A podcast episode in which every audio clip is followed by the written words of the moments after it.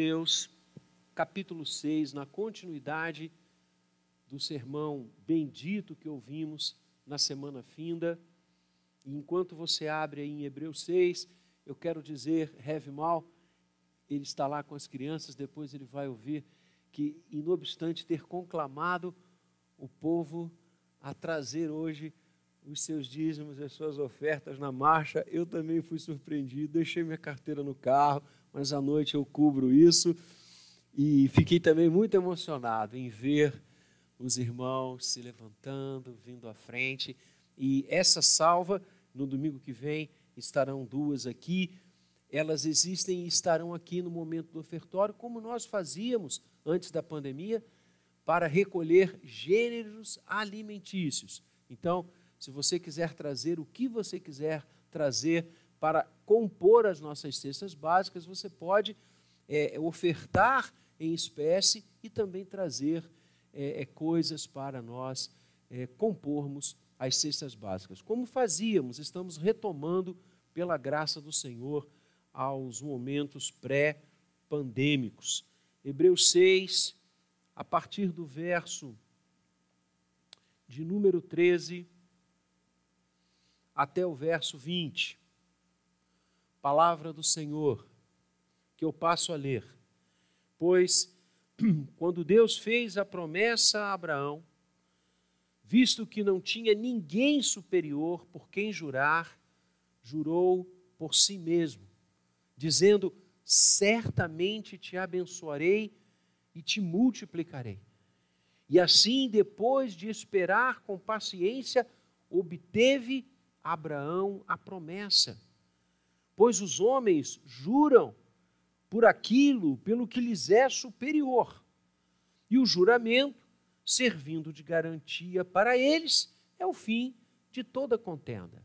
Por isso, Deus, quando quis mostrar mais firmemente aos herdeiros da promessa a imutabilidade do seu propósito, se interpôs com o juramento, para que, mediante duas coisas imutáveis, nas quais é impossível que Deus minta, forte alento tenhamos nós, que já corremos para o refúgio, a fim de lançar mão da esperança proposta, a qual temos por âncora da alma, segura e firme, e que penetra além do véu, onde Jesus, como precursor, entrou por nós, tendo se tornado sumo sacerdote para sempre, segundo a ordem de Melquisedeque.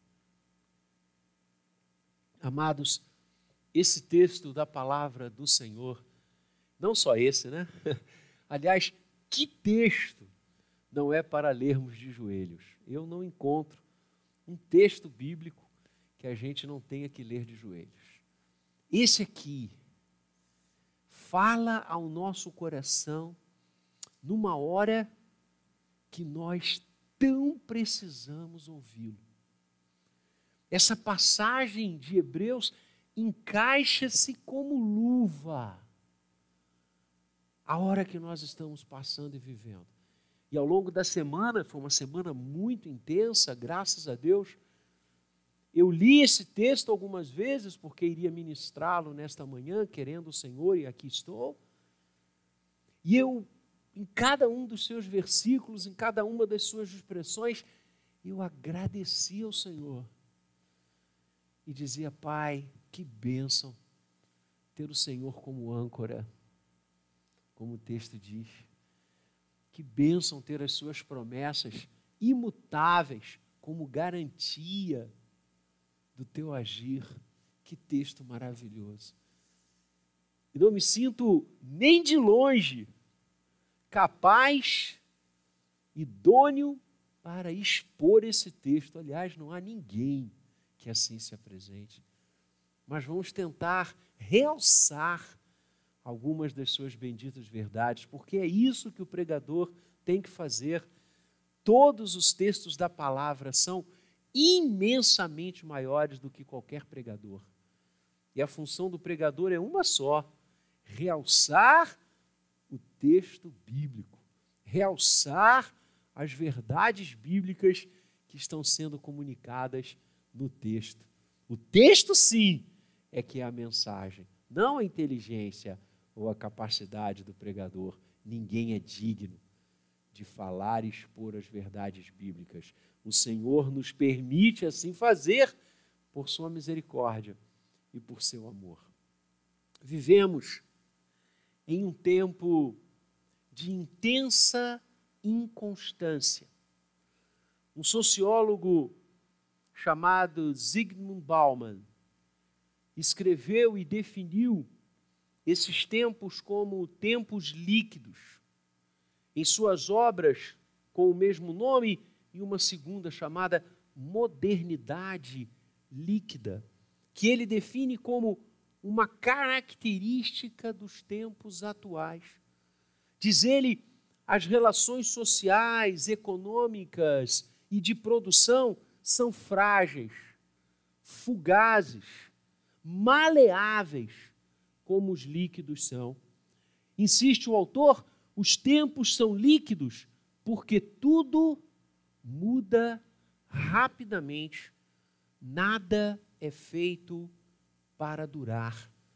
Nessa mesma linha de Bauman, que tão acertadamente mostra que o mundo de hoje tem tudo como muito passageiro, como muito rápido, que se desintegra no ar. Na mesma linha, a criação do mundo VUCA, onde o V significa volitividade, e nos apresentar que no mundo atual tudo muda rapidamente. Como realçava eu algum tempo atrás aqui deste púlpito, uma das grandes redes de comunicação do nosso tempo ao insistir num slogan que em 20 minutos tudo pode mudar. Na verdade, 20 até já é muito tempo, talvez em 5, em 3 ou em 1. Ainda no mundo VUCA, o U, que não há uma tradução total na língua portuguesa, mas vem da palavra inglesa que significa incerteza. O mundo de hoje é um mundo incerto, volátil, onde todas as coisas se liquefazem, onde não há certeza de nada. E novamente citando Bauman e aí fechando o exórdio, ele diz que a grande característica da sociedade humana diante deste mundo líquido é a incerteza. Isso é fato. Basta olhar para os lados para testificarmos tudo isso. Mas é assim que a palavra de Deus estabelece a nossa caminhada, a nossa vida e os propósitos do nosso coração?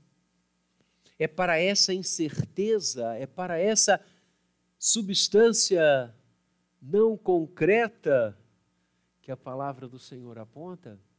Não, de forma alguma. O autor aos Hebreus tem algo a nos falar que destoa, ou melhor, que apresenta um caminho absolutamente melhor do que viver na incerteza, na volitividade, na não confiança do mundo de hoje. O autor aos Hebreus nos apresenta as promessas imutáveis do Senhor como a certeza do seu agir na nossa vida. A primeira coisa que o autor fala no texto e se nos apresenta é exatamente o pano de fundo das promessas do Senhor. Quando Deus apresentou-se, revelou-se e falou a tantos dos seus servos no passado, e o panorama, o background do autor aos Hebreus é a antiga aliança, é o cenário dos séculos, dos tempos onde a revelação de Deus alcançou, impactou, mexeu com homens e mulheres, com famílias, com um povo, o povo de Israel, levando este povo como atalaia da sua vontade e do seu querer. E o autor vai nos informar que quando Deus realizou as suas promessas e ele toma a promessa feita a Abraão como modelo, ele vai dizer que o Senhor jurou em relação à sua promessa por si mesmo. Ou seja, que Deus avalizou que iria realizar tudo aquilo por ele. O Senhor foi o aval do seu próprio dizer. É como se Deus estivesse prometendo em si e por si realizar todas aquelas coisas. E aí ele vai nos ensinar que as promessas do Senhor se realizam, são imutáveis, podem gerar absoluta certeza, coisas concretas e não líquidas na nossa vida, porque é Ele que está falando. Essa é a síntese da primeira parte desse texto. O Senhor promete agir, o Senhor promete fazer, o Senhor promete realizar, escudado em si mesmo. É mais ou menos como tantas passagens bíblicas que nos apontam tal direção, como o Salmo 23. Não sei se você já percebeu quando o autor diz que o Senhor nos conduz pelos caminhos retos, pelos caminhos da justiça, pelos caminhos aplainados, em amor ao seu nome. Percebam, por mais que Deus nos ame, por mais que Deus nos queira, Ele não realiza isso por causa de nós. Ele realiza isso para nós, mas ele realiza por causa dele. Isso é que dá a justeza, a garantia, a certeza de que ele vai nos conduzir. Porque ele não nos conduz, pegando o salmo, ele não nos conduz por causa daquilo que fazemos, por causa das nossas reações, por causa das nossas intenções, por causa do nosso coração. Ele nos conduz por causa dele por amor do seu nome. É isso que o texto de Hebreus está nos ensinando. Abraão poderia sim aguardar, esperar, crer, lançar a sua vida no que Deus estava prometendo a ele, porque o Senhor era o próprio avalista da sua promessa. Ele é que estava por trás do que estava afirmando. Ou seja, Abraão poderia sair da sua terra, da sua parentela, ir para a terra que o Senhor lhe mostraria, porque era Deus quem estava falando. O terreno era sólido, não era um salto no escuro, mas era um, um salto de certeza na vontade imutável e maravilhosa do Senhor. Num mundo que se liquefaz, com relações absolutamente voláteis, o Senhor continua firme nas suas promessas e no seu agir. É o que o autor diz: quando Deus fez a promessa a Abraão, visto que não tinha ninguém superior a si, a quem jurar, por quem jurar, jurou por si mesmo todas as promessas de Deus têm o Senhor como seu avalista. Todas as promessas de Deus têm o Senhor como garantidor. Por isso, a palavra diz: se ele prometeu, ele fará. E se ele disse, ele realizará.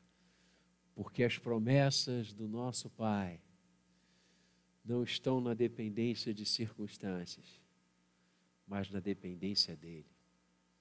E as suas promessas são imutáveis.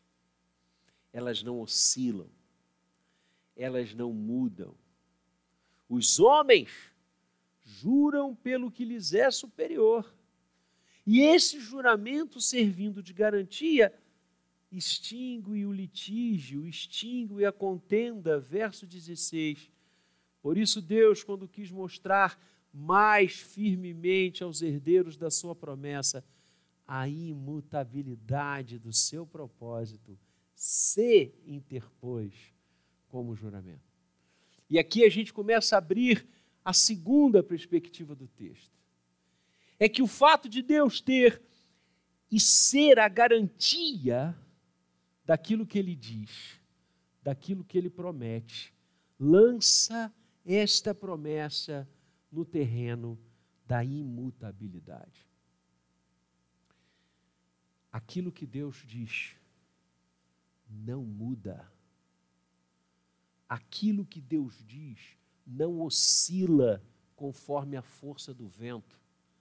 Aquilo que Deus diz não se transmuda pelas sensações ou impressões. Aquilo que Deus diz é imutável. Os céus e a terra passarão, mas a minha palavra não passará. Tudo pode se liquefazer, mas a minha palavra é eterna, é rocha sólida. Que coisa maravilhosa! Imutabilidade do seu propósito. É impossível que Deus minta. Verso 18: Nós cremos naquele que não pode mentir. E é fácil você entender isso. Essa afirmação que Deus não pode mentir não é uma afirmação meramente moral, é uma afirmação lógica da imutabilidade da sua promessa. Nós cremos naquele que não mente, porque ele é o avalista do que ele está dizendo. Nós mentimos, nós erramos, nós nos equivocamos. Hoje pensamos de um jeito, amanhã do outro. As circunstâncias mudam a nossa compreensão. A nossa idade muda a nossa compreensão. Com Deus, não, queridos. Percebe a lindeza disso? Percebe a grandeza disso? Deus não muda. Ele é imutável. Logo, a sua palavra, a sua promessa também são imutáveis. Ou seja, pode ter certeza do agir do Senhor, pode lançar a sua vida no agir de Deus.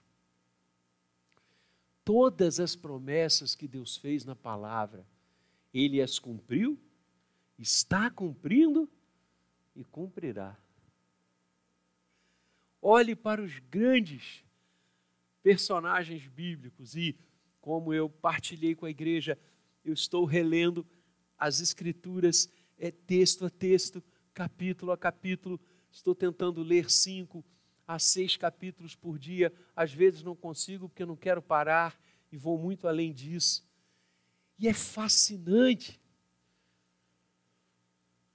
quando você olha os grandes heróis da palavra as grandes heroínas da palavra, aquela galeria de heróis, heroínas da fé de Hebreus 11, e a gente vai chegar daqui a pouquinho em Hebreus 11.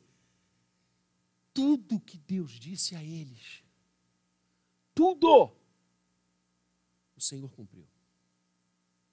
Nada ficou de fora, porque é assim, é imutável. Deus é rochedo forte, como os salmos tão bem anunciam.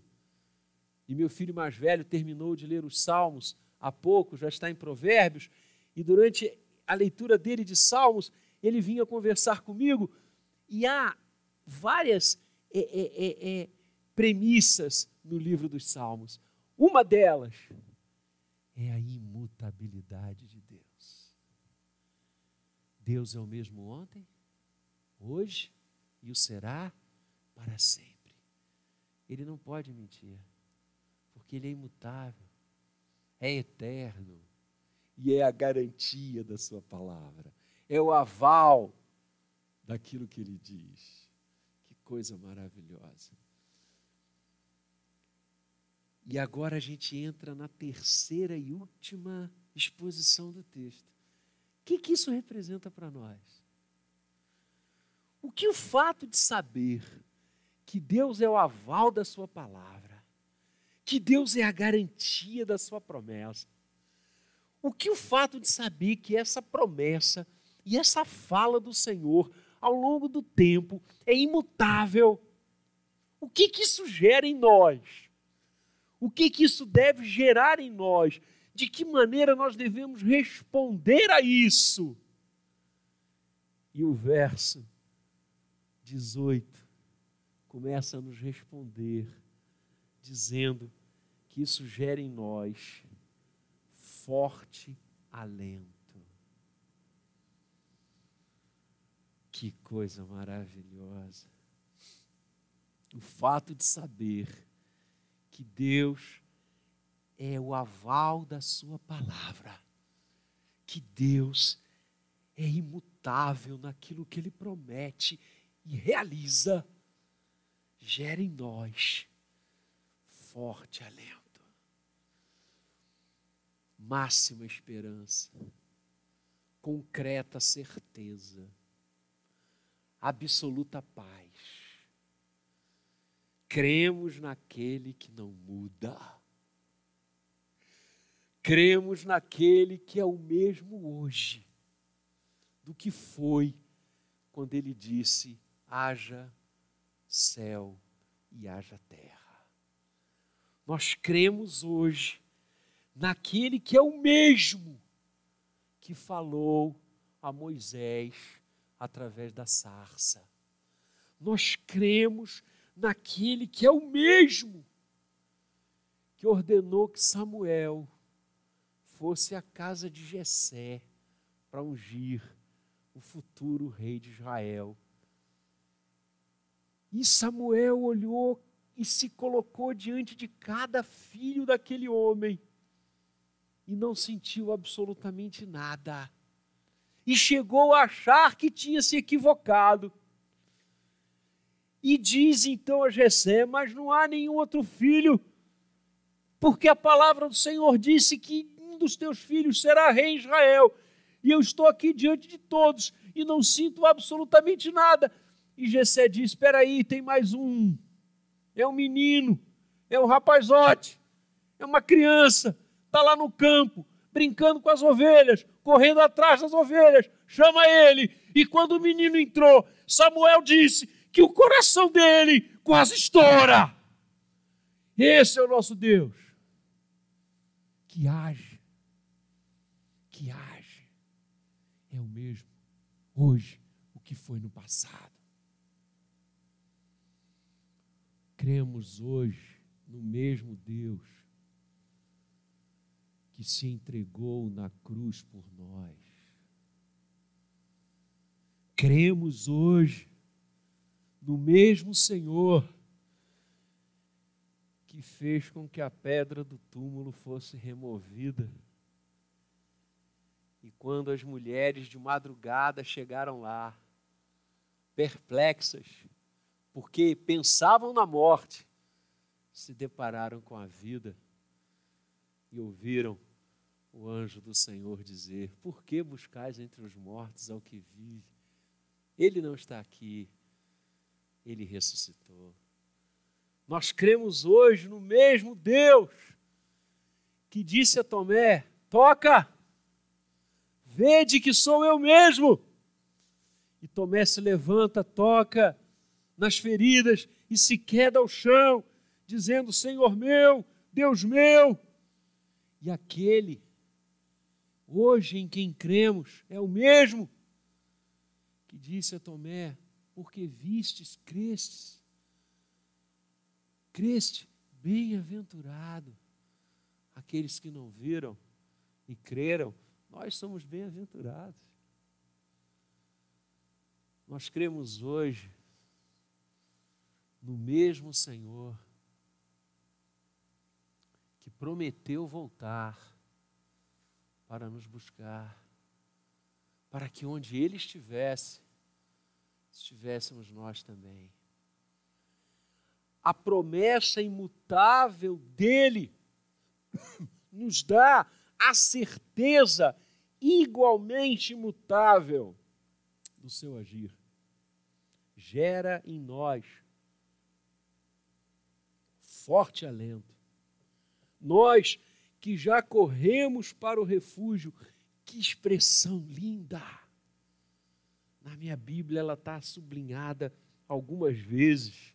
Nós que já corremos para o refúgio, a fim de lançar mão da esperança proposta. Crer, reconhecer e viver que Deus é a garantia da Sua palavra. Crer, confiar e se lançar de que esta palavra não muda. Ela é eterna porque Deus não mente e não pode mentir gera em nós profunda esperança. esperança que o autor, no verso 19, compara com uma âncora da nossa alma. Que expressão maravilhosa. No mundo de tantos ventos, crer no Senhor é uma âncora para a nossa alma. Ou seja, chegamos a um porto seguro, ao lugar de refúgio, que tem nome: Cristo Jesus. Ele, como sumo sacerdote, é quem nos conduz a este lugar de refúgio. E a gente se lembra, e não podemos deixar de lembrar, das cidades de refúgio do Antigo Testamento. Para mim, essa é a comparação que o autor de Hebreus está fazendo lugar de perdão, lugar de acolhimento, lugar da certeza do livramento de Deus. É isso que o autor está dizendo, e com isso eu fecho. Nós temos um lugar de refúgio, nós temos uma âncora para nossa alma, nós temos uma certeza imorredoura. Cristo Jesus o cumprimento cabal da maior promessa de Deus. O texto fala então, inicia falando em promessa, citando a promessa a Abraão. Peguemos a promessa a Abraão. Quando Deus diz: Te farei uma grande nação, te abençoarei, te engrandecerei o nome, em ti serão benditas todas as famílias da terra. De quem Deus estava dizendo? de quem Deus estava falando. Você acha que era de Isaac? Você acha que era de Jacó? Você acha que era de José, Manassés ou Efraim? Deus estava falando de Cristo. Porque Cristo descende humanamente da semente de Abraão. Em ti serão benditas todas as famílias da terra. Cristo é o cumprimento cabal da promessa de Deus. E se você quiser distar um pouco da promessa feita a Abraão, vá para Gênesis. Logo que o homem caiu, a promessa da graça, quando Deus diz, e Lutero chamava Gênesis 3,15 do proto-evangelho, quando Deus diz, da semente da mulher, suscitarei aquele que vai esmagar a cabeça da serpente. E lá no livro do Apocalipse, isso é Gênesis, e lá no livro do Apocalipse você ouve falar um dos títulos do Senhor, aquele que esmagou a cabeça da serpente e nos libertou e nos perdoou e nos trouxe de volta para casa. Cristo é a efetividade da promessa maior de Deus. Pensemos na segunda área do texto, como eu disse, que é o fato de Deus não mentir e a sua palavra ser eterna, como João define o Senhor Jesus, a palavra de Deus que se fez carne. Esta palavra eterna, imorredoura, permanente, imutável, se fez um conosco. Emanuel, o Verbo se fez carne e vimos a sua glória. Glória como do unigênito do Pai. E a esperança que isso tudo gera Lembro-me de Paulo escrevendo a Timóteo, quando Paulo diz: Cristo, Ele é a nossa esperança. Esperança é algo tão importante, tão relevante, que os homens dizem que é a última que morre. Mas se eu e você colocarmos a nossa esperança nas promessas imutáveis e no agir maravilhoso do Senhor, essa esperança não morrerá, porque essa esperança tem nome: Cristo. Ele é a nossa esperança, disse Paulo, escrevendo a Timóteo. Então, queridos, vivamos neste mundo inconstante na constância de Cristo. Vivamos nessa sociedade que muda a cada minuto, na certeza de que estamos olhando firmemente para o Autor e o Consumador da nossa fé. Caminhemos nesses tempos de tantas incertezas com a âncora da nossa alma. Que expressão maravilhosa! Com a âncora da nossa alma naquele que vive e não pode mentir. Caminhemos nesse mundo tão sem rumo para o lugar de refúgio que Ele propiciou, construiu e está nos aguardando. Que o Senhor nos abençoe e que a certeza do agir de Deus ancorado, usando o texto e a palavra de Hebreus, ancorado em Suas promessas, gerem na nossa alma forte esperança. Esperança não que as coisas deste mundo mudem, esperança não que as coisas desta sociedade se transformem em referências, mas sim na segurança daqueles que caminham sobre a égide sobre a bênção do que não pode mentir, daquele que era, que é e que há de vir. Que Deus nos abençoe.